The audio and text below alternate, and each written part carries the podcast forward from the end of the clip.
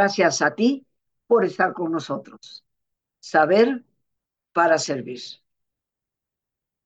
La depresión, queridos amigos, como bien sabemos, se ha convertido en una especie de epidemia.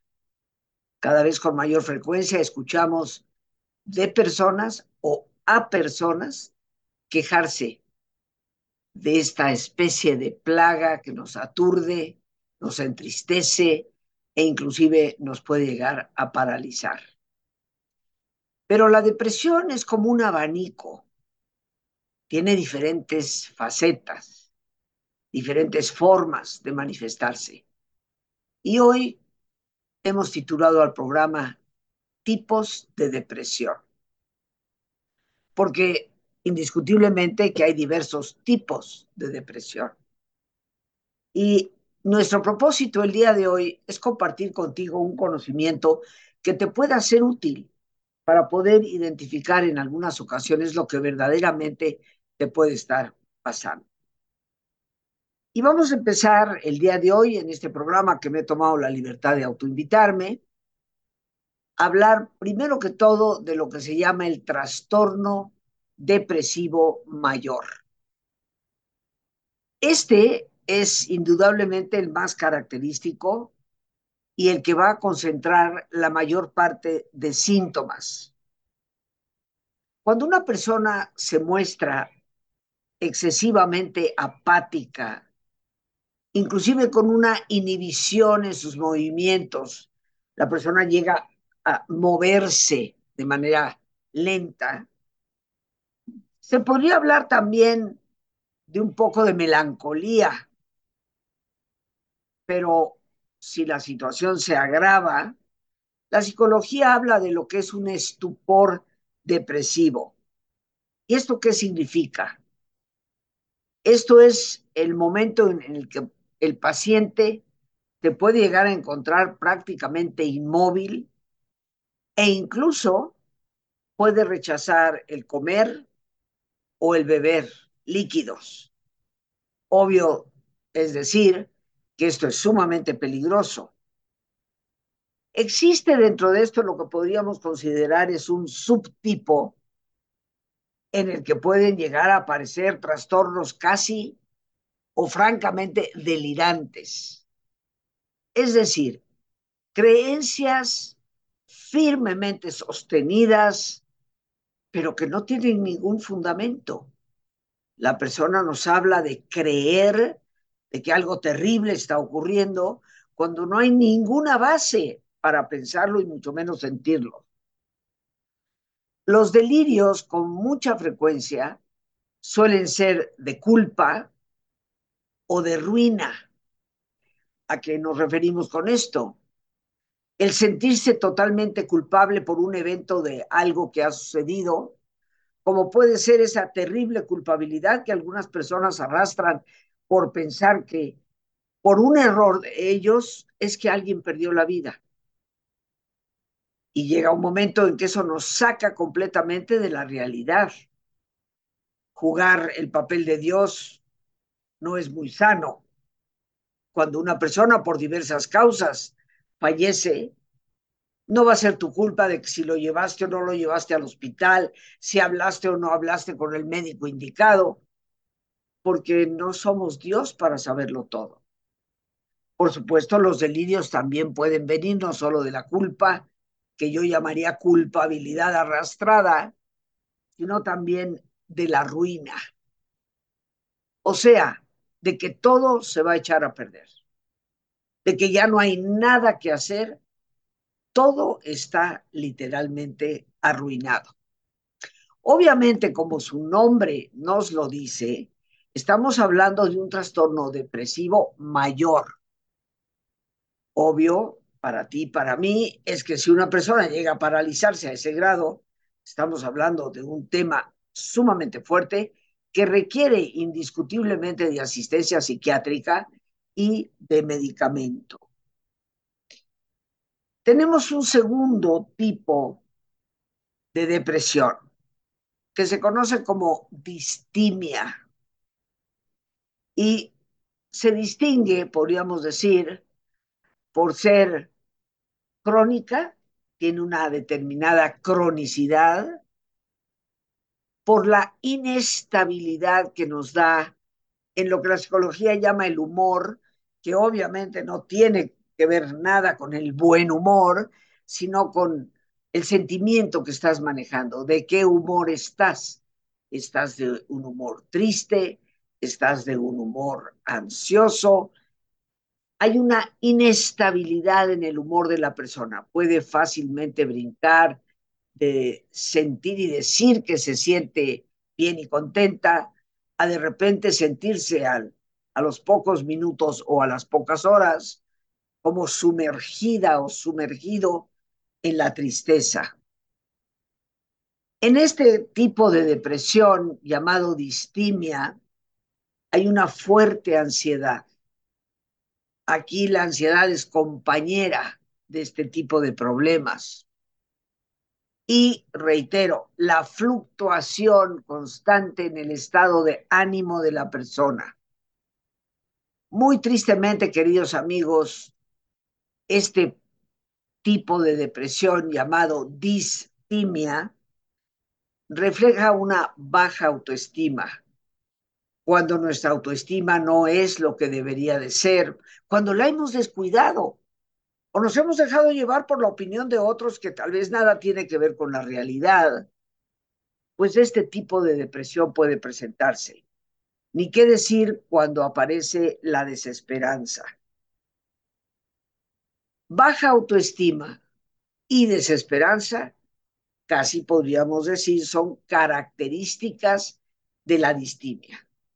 Así pues, cuando una persona se encuentra con fluctuaciones en sus estados de ánimo, con una muy pobre autoestima y siempre con una actitud desesperanzada, desesperanzada más bien dicho, pues podríamos estar hablando de una distimia que es un tipo de depresión nunca tan fuerte, tan severa como la primera que hemos descrito, que es el trastorno depresivo mayor.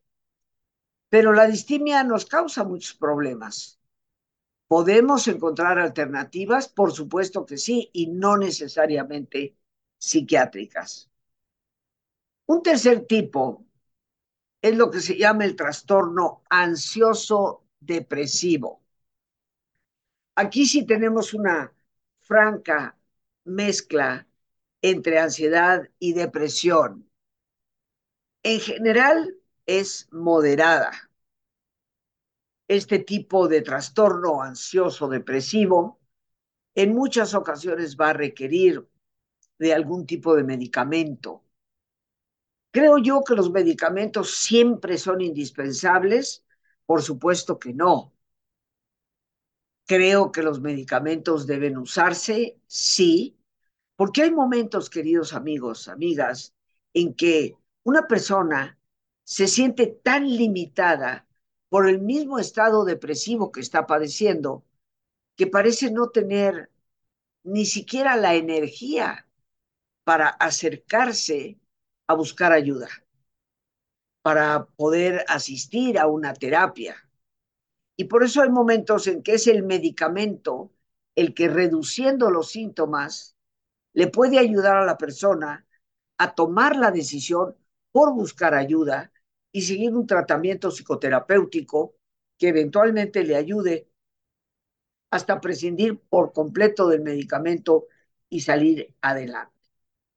Creo yo que en la actualidad el trastorno ansioso depresivo es probablemente el más común.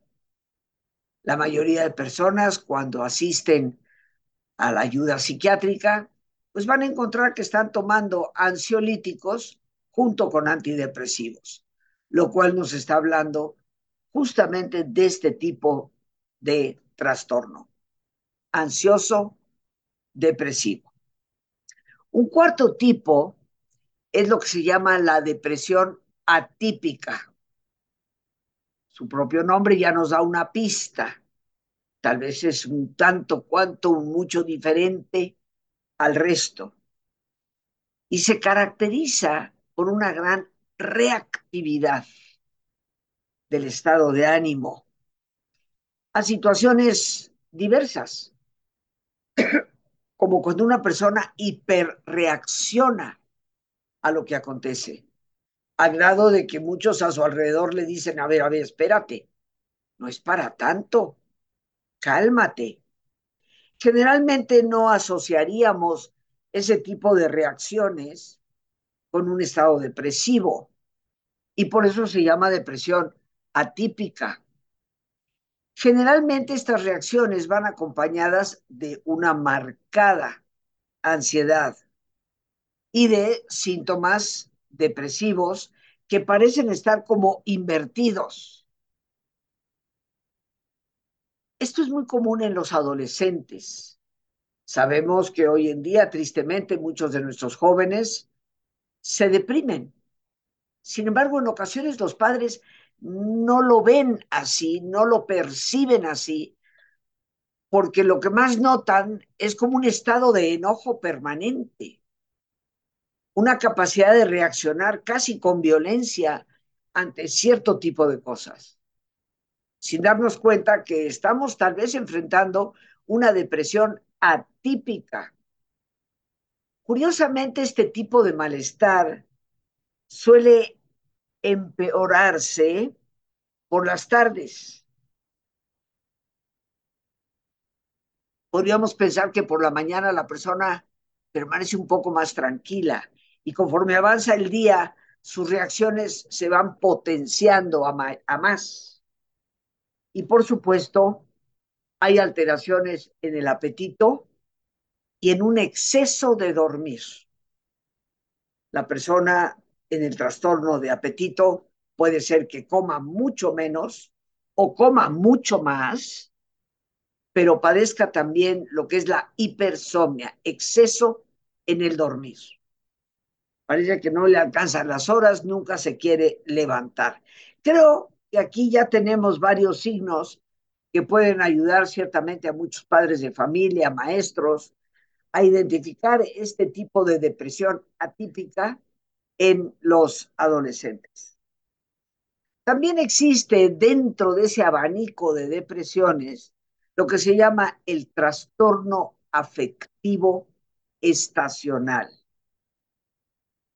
Aparece generalmente de forma regular, repetida, pero casi siempre coincidiendo con los cambios en las estaciones del año. Primavera, verano, otoño, invierno. Y generalmente aparece, por supuesto, a finales del otoño y muy importantemente en el invierno. Es rarísimo que se presente en primavera o verano. ¿Por qué será? Tiene que ver con la cantidad de luz, los cambios lumínicos. Sabemos que, por ejemplo, los países muy al norte de nuestro planeta, los países nórdicos, bueno, países como Noruega, Suecia, donde durante el invierno, pues el sol tal vez sale a las once y media de la mañana y se vuelve a meter a las una de la tarde, dos, tres de la tarde tienen escasamente dos, tres, máximo cuatro horas de luz y de una luz tenue, porque está bajo un cielo o sobre un cielo nublado. Y los países, no solo ellos, también el Canadá, los países asiáticos del norte, pues padecen con mucha frecuencia lo que es esta depresión estacional. Aparece una soñolencia excesiva, Parece que la persona quiere dormir a todas horas. Hay una, un desarrollo de apetito voraz a veces por los hidratos de carbono o carbohidratos, como tú les quieras llamar.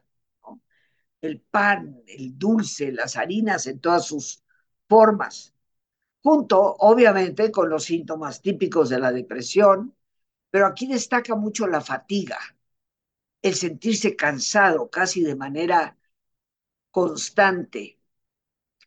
El trastorno afectivo estacional también se conoce como síndrome de depresión invernal. Y reitero, está muy asociado a la luz. Aquí vemos el por qué la tradición europea de que los países del norte, hablemos desde Francia, Alemania, Inglaterra y los demás allá, tenían invariablemente la costumbre de pasar temporadas en España y en el sur de Italia en los meses de invierno, porque son ciertamente países con una mayor cantidad de luz, lo cual les evitaba lo que para ellos era la melancolía. Trastorno afectivo estacional que afortunadamente en nuestro país pues se padece relativamente poco. Llegando a los extremos dentro de los trastornos depresivos, nos encontramos con el trastorno bipolar. Aunque esto, queridos amigos, siendo y teniendo una franja depresiva, corresponde ya a las patologías más severas. El trastorno bipolar implica la existencia de episodios depresivos graves, profundos. La persona pasa como por un bache, pero un bache que parece tener la profundidad de un pozo. Y esa existencia de episodios depresivos graves se va alternando con otros episodios de gran exaltación, de euforia, podríamos decir, en las funciones de la persona. A eso se le llama manías. Este trastorno se solía llamar trastorno maníaco depresivo. Yo no voy a decir que en la remota antigüedad, no, hace escasamente 10, 15 o 20 años se le llamaba trastorno depresivo maniático o maníaco depresivo. Hoy se conoce como bipolar es un oscilar entre dos extremos, de extrema depresión a extrema euforia, y consiste en una aceleración del pensamiento, obviamente una hiperactividad, la gente empieza a gastar de una manera descontrolada, piensa que ellos son los más ricos del mundo y se lanzan a hacer proyectos en donde muchas veces embaucan a otros y por supuesto arruinan a su familia. Hay mucho insomnio porque la persona, sobre todo en las etapas maníacas, pues piensa que hay que hacer cosas constantemente y no tiene tiempo ni para dormir. De igual forma, hay muchísima irritabilidad. Las personas son muy irritables si te atreves a decirles, oye, pero eso que estás hablando de que de que vas a construir un edificio de seis pisos o siete pisos y eh, en, un terreno que está abandonado, quién sabe a dónde, como, como que no hace mucho sentido. La persona puede explotar diciendo que es que tú no tienes visión alguna de las cosas, que por eso nunca has logrado nada. El trastorno bipolar, quiero reiterar, queridos amigos, requiere forzosamente de tratamiento psiquiátrico y aquí sí vamos a enfrentar un problema, un tipo de problema, en donde el medicamento va a ser necesario prácticamente toda la vida. Estamos hablando de un trastorno psicopatológico severo. No es una simple neurosis.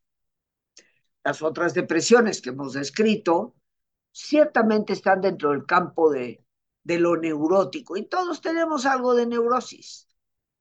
Pero lo que son las psicosis, donde la persona pierde contacto con la realidad, estamos hablando de trastornos muy severos que deben de ser atendidos y vigilados, pues casi de manera permanente. Las personas en la etapa maníaca pueden llegar a perder tal contacto con la realidad que pueden subir al último piso de un edificio y pensar que pueden volar, porque se han puesto una capa y con eso van a poder hacerlo. Con lo cual, obviamente, corren el riesgo de morir. Simplemente quiero subrayar que un tipo de problema de este tipo debe de ser vigilado y medicado casi de manera permanente. Pero, ¿qué les parece, queridos amigos, si hacemos nuestra pausa habitual para darnos un tiempo de relajación? Como siempre, te voy a pedir que te pongas cómodo y si te es posible hacer el alto completo, el alto total, pues qué mejor que cerrar tus ojos. En una posición cómoda, con tus ojos cerrados, toma conciencia de tu respiración. Atento al entrar y salir del aire en tu cuerpo. E imagina cómo al inhalar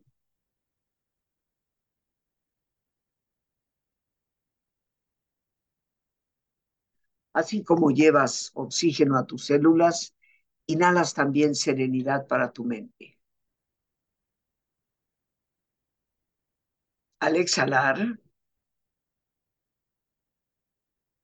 así como tu cuerpo se libera de toxinas, imagina cómo en ese aire que sale, también te liberas de todas las presiones y todas las tensiones.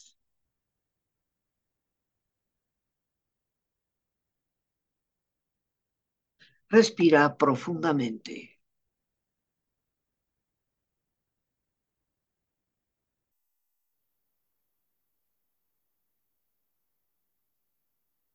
Y relaja tu cuero cabelludo.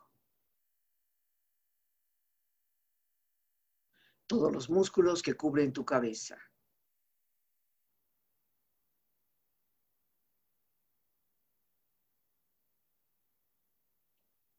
Relaja tu frente. Siente la piel, la vibración de la piel que cubre tu frente.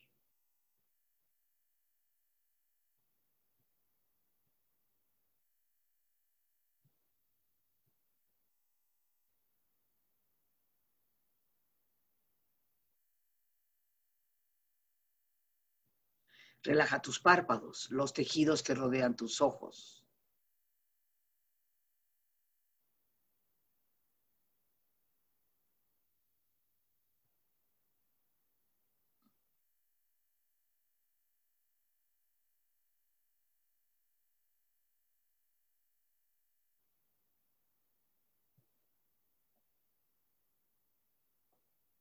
Relaja tus mejillas, toda la piel, todos los músculos que cubren tu cara.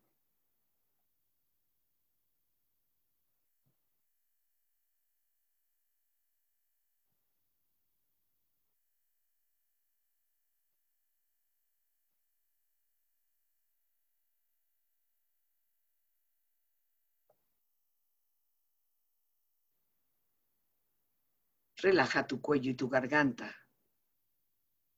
Siente su flexibilidad, equilibrio, balance.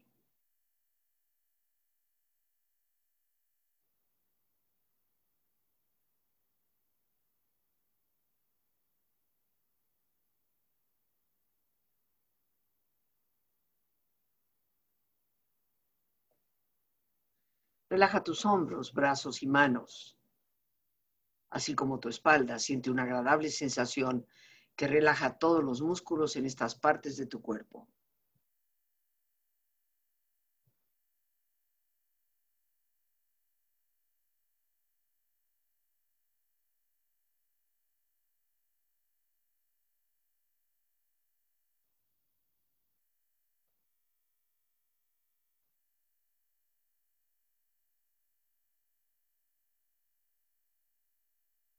Relaja tu pecho exterior e interiormente, relajando todos los músculos, imaginando a todos tus órganos internos funcionar rítmica y saludablemente.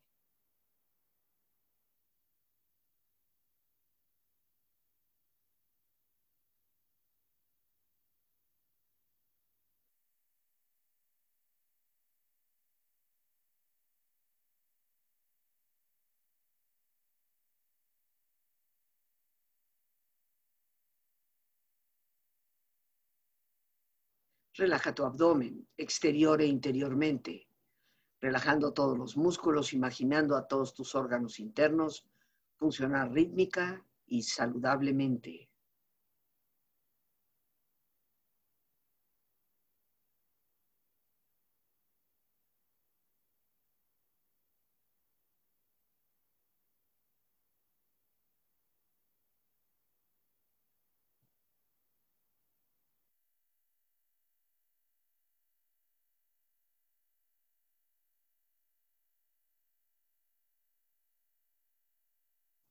Relaja tus muslos, tus rodillas, siente la piel, la vibración de la piel que cubre estas partes de tu cuerpo.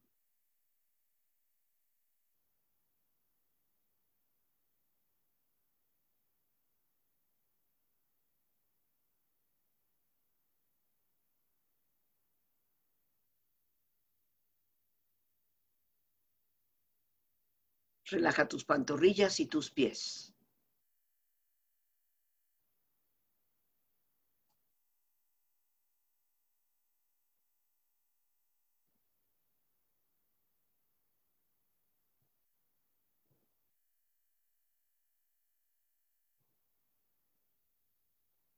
Y con tu cuerpo profundamente relajado, proyecta en tu mente la imagen de un lugar ideal para el descanso. Imagina los colores, los sonidos, los aromas. Es una escena de belleza y paz. Siente estar ahí.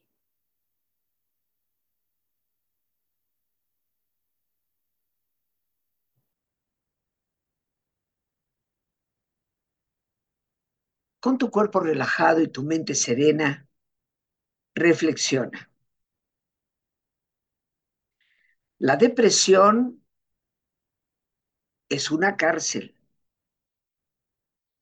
en la que eres tanto el prisionero que sufre como el muy cruel carcelero.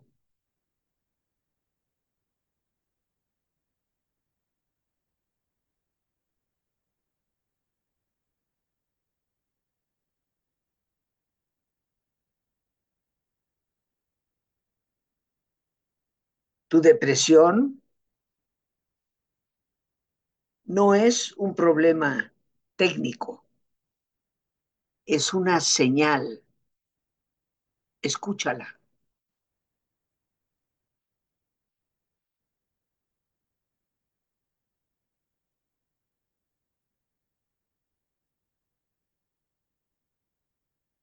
Vencer la depresión siempre es posible para la persona que se niega a dejar de luchar.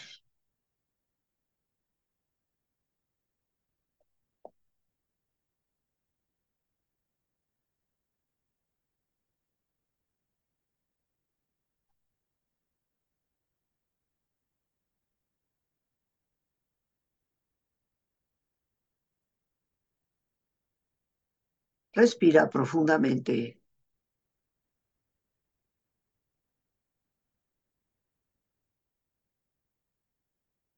Relájate bien.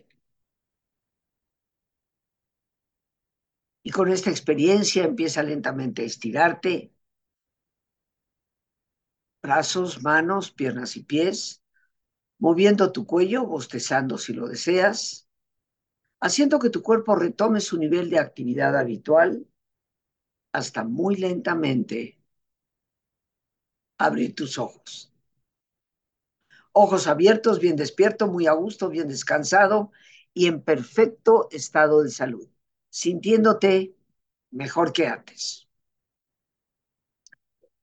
En este programa, queridos amigos, y aún nos falta un tipo más de depresión, mi intención ha sido darte información que te permita conocer ese abanico de diversos tipos de trastornos depresivos.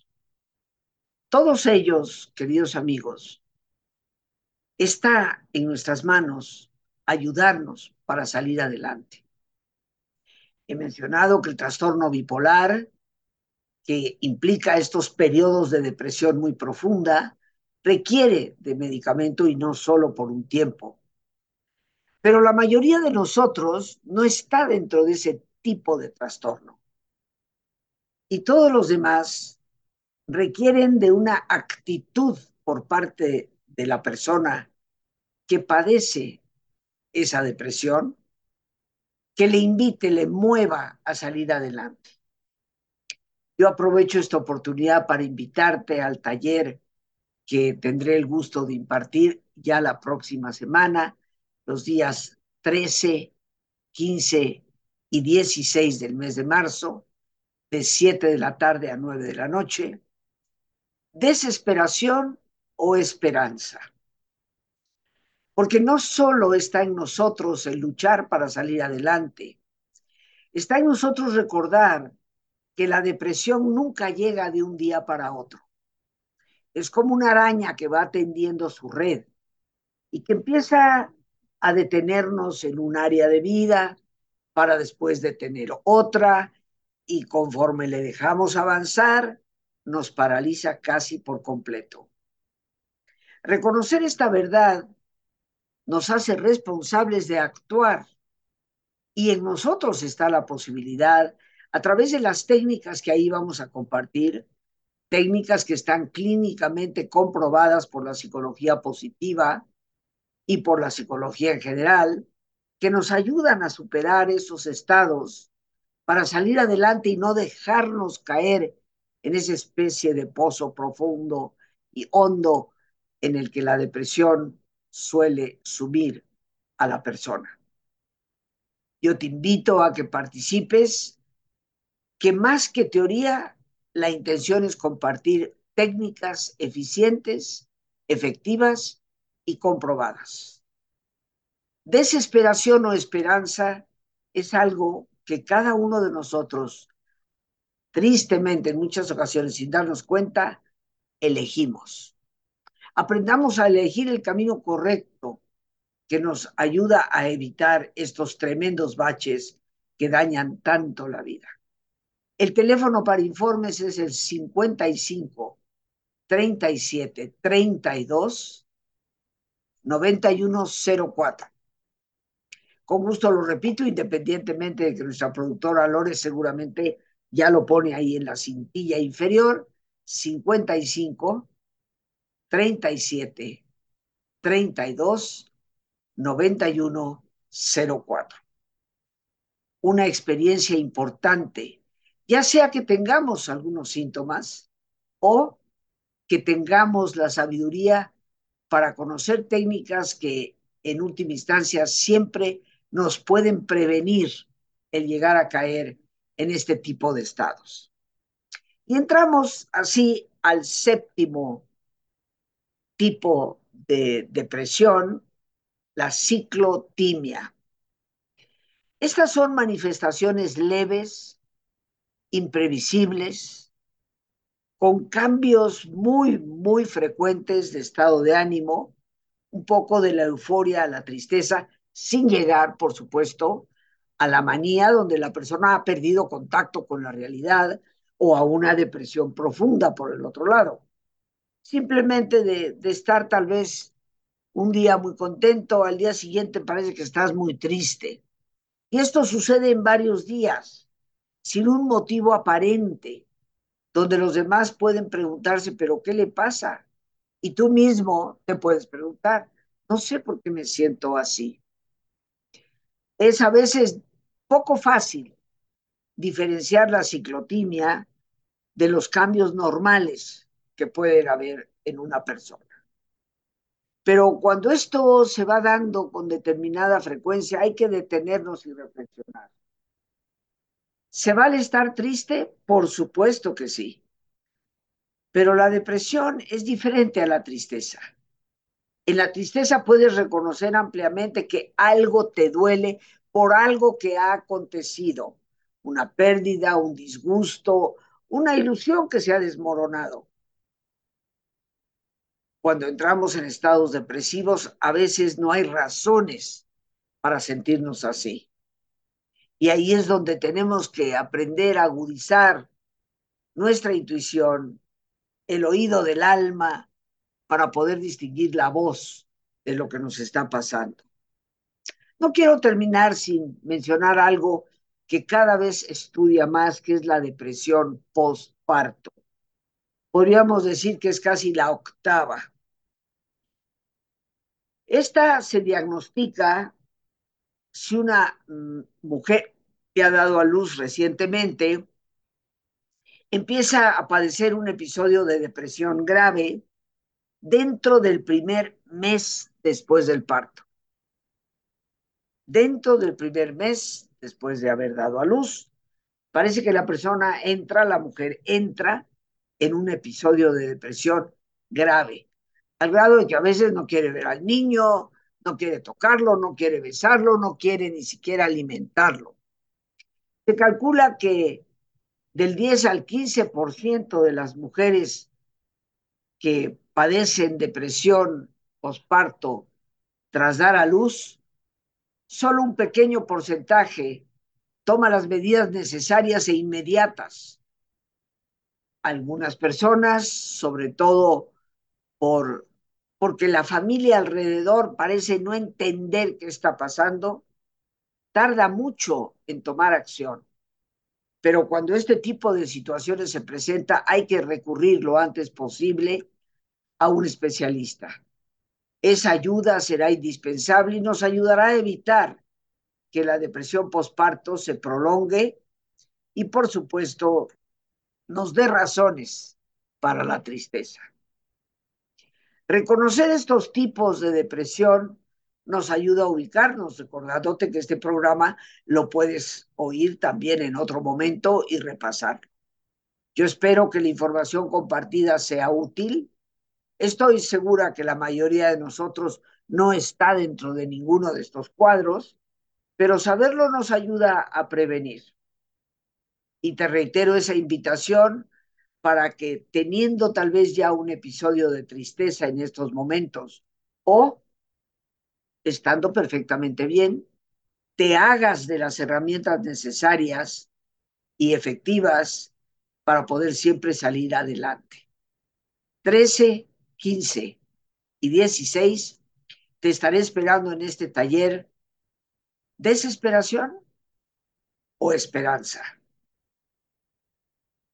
Las gracias a Dios por este espacio que nos permite compartir. Las gracias a nuestra productora Lorena Sánchez y a ti, el más importante de todos, una vez más, gracias.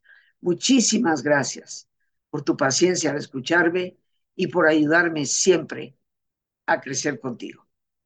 Que Dios te bendiga.